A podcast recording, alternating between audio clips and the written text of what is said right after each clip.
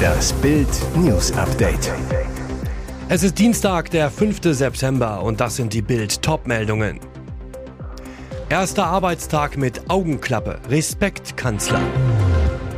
Mit zehn Jahren ermordete er James Bulger. Englands jüngster Mörder will raus aus dem Knast.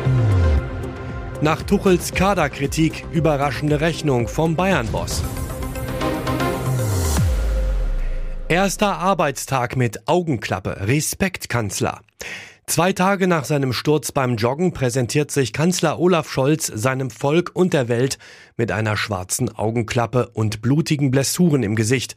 Am Montag ist Scholz an seinen Schreibtisch im Kanzleramt zurückgekehrt. Trotz Schrammen und Augenklappe nahm er auch Termine wahr. Es geht ihm den Umständen entsprechend gut. Er sieht ein bisschen ramponiert aus, erklärte Regierungssprecher Steffen Hebestreit. Beim St. Michael-Jahresempfang in Berlin sprach der Kanzler kurz mit CDU-Chef Friedrich Merz, setzte sich dann in die erste Reihe und verfolgte rund eine Stunde die Reden der Bischöfe.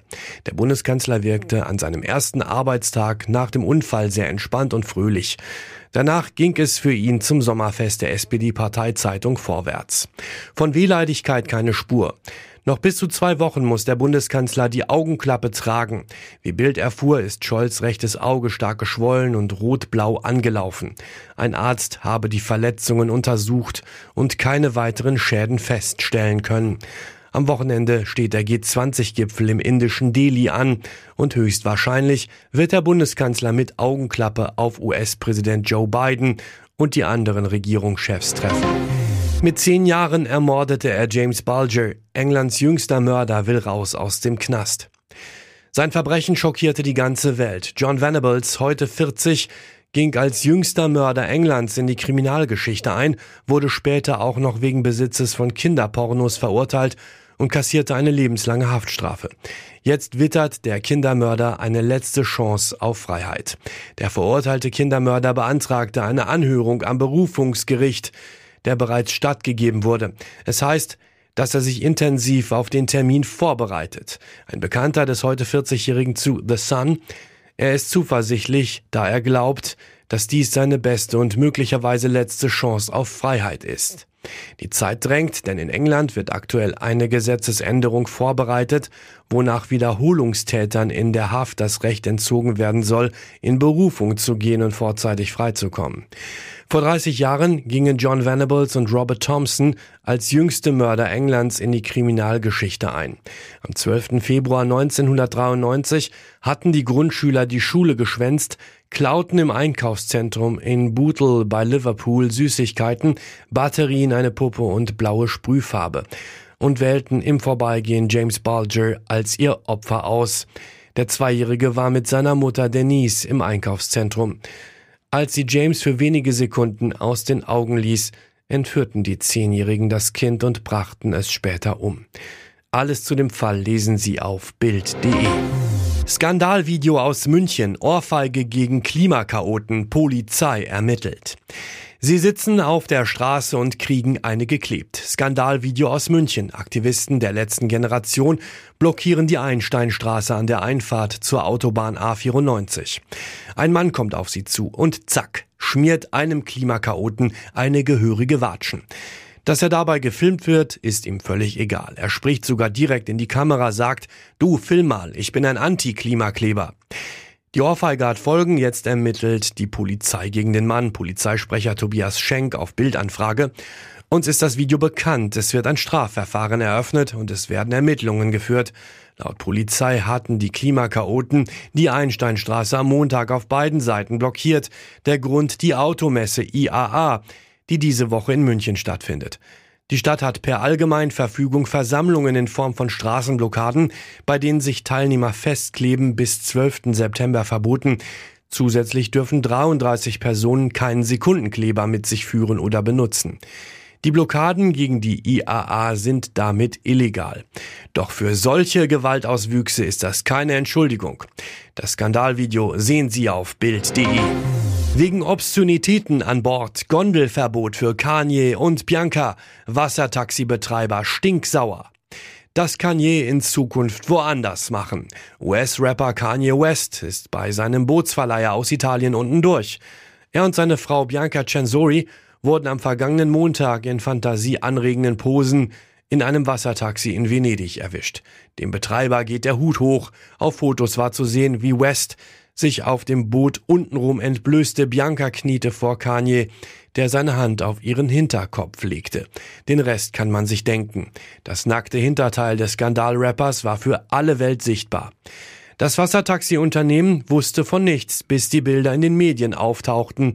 Jetzt hat ein Vertreter des Unternehmens eine Erklärung abgegeben, in der es heißt, Je und Bianca seien auf den Schiffen des Unternehmens nicht mehr willkommen, wie die Daily Mail berichtet. Ein Bann auf Lebenszeit. Das Unternehmen stellt klar, dass der Fahrer diese Obszönitäten nicht gesehen habe. Er sei zu sehr damit beschäftigt gewesen, das Boot zu steuern. Hätte er es gesehen, hätte er Je und Bianca sofort bei den Behörden gemeldet, so der Unternehmenssprecher. Es ist nicht der erste Ärger, den sich Kanye und Bianca in Italien einhandeln. Seit das Paar vor ein paar Wochen ins stiefelförmige Land aufgebrochen war, stören sich die Einheimischen am Kleidungsstil des Paares. Nach Tuchels Kaderkritik überraschende Rechnung vom Bayern-Boss. Beim FC Bayern ist der kleine 23-Mann-Kader nach dem schwarzen Transferfreitag mit dem geplatzten 65-Millionen-Deal von Fulham-Sechser Joao Palinha das große Thema. Thomas Tuchel hat inklusive des Abwehrtalents Tarek Buchmann und vier Keepern um den verletzten Manuel Neuer den kleinsten Kader der Bundesliga. Der Trainer kritisierte, auf ein paar Positionen wollten wir noch nachlegen, jetzt haben wir nur sechs gelernte Abwehrspieler auf vier Positionen. Bayern CEO Jan-Christian Dresen fordert hingegen von Tuchel, er muss ein wenig kreativer sein, das ist sein Job. Im Sport 1 Doppelpass versuchte Herbert Heiner am Sonntag zwischen den beiden Positionen zu vermitteln. Außerdem machte der Bayern-Präsident eine überraschende Transferrechnung auf. Viele Abgänge würden den Verein sportlich gar nicht so schmerzen, weil die Spieler eh kaum oder nicht gespielt hätten oder verletzt waren, bis auf Rechtsverteidiger Benjamin Pavard. Eine interessante Sichtweise von Heiner. Trotzdem muss Bayern nun hoffen, dass sich bis mindestens zum Winter kaum ein Topstar verletzt, sonst herrscht Kader-Alarm. Und jetzt weitere wichtige Meldungen des Tages vom Bild Newsdesk. Der Grundsteuer-Countdown läuft. Zum 1. Januar 2025 tritt die Reform in Kraft.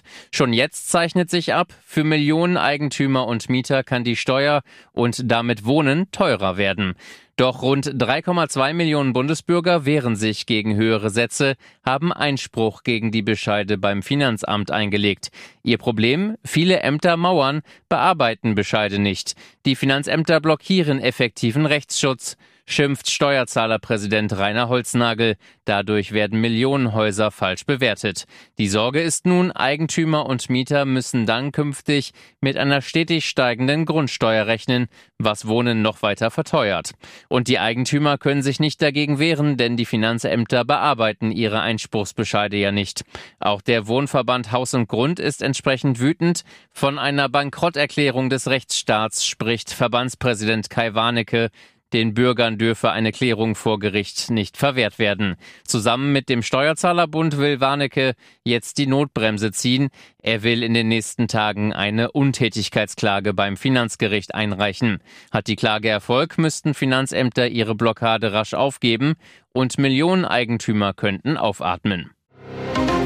Endlich dürfen sie nach Hause, nachdem tiefer Matschboden tagelang die Zufahrtswege zum Wüstenfestival Burning Man blockiert hatte, können Zehntausende Besucher seit Montagnachmittag das Gelände im US-Bundesstaat Nevada verlassen.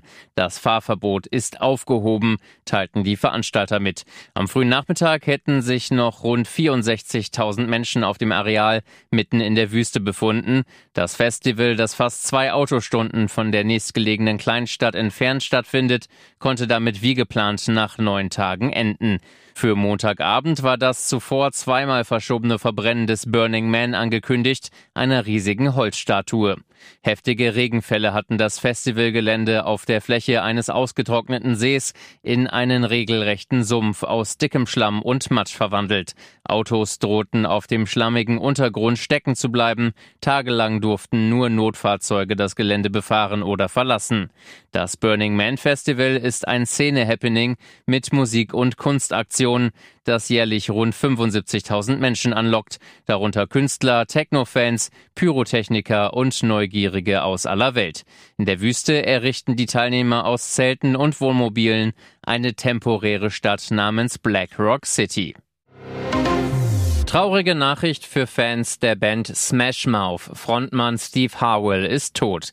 Der Sänger verstarb im Alter von 56 Jahren am Montag an Leberversagen. Das berichtet TMZ und beruft sich auf den Manager Howells. Erst am Tag zuvor war bekannt geworden, dass Howell im Sterben liegt. Weiter heißt es, er sei in seinen letzten Stunden von Familie und Freunden umgeben gewesen, unfriedlich und angenehm eingeschlafen. In den frühen 2000er Jahren wurde der Musiker mit seiner Rockband Smash Mouth bekannt. Hits wie Walking on the Sun und All Star begeisterten Millionen.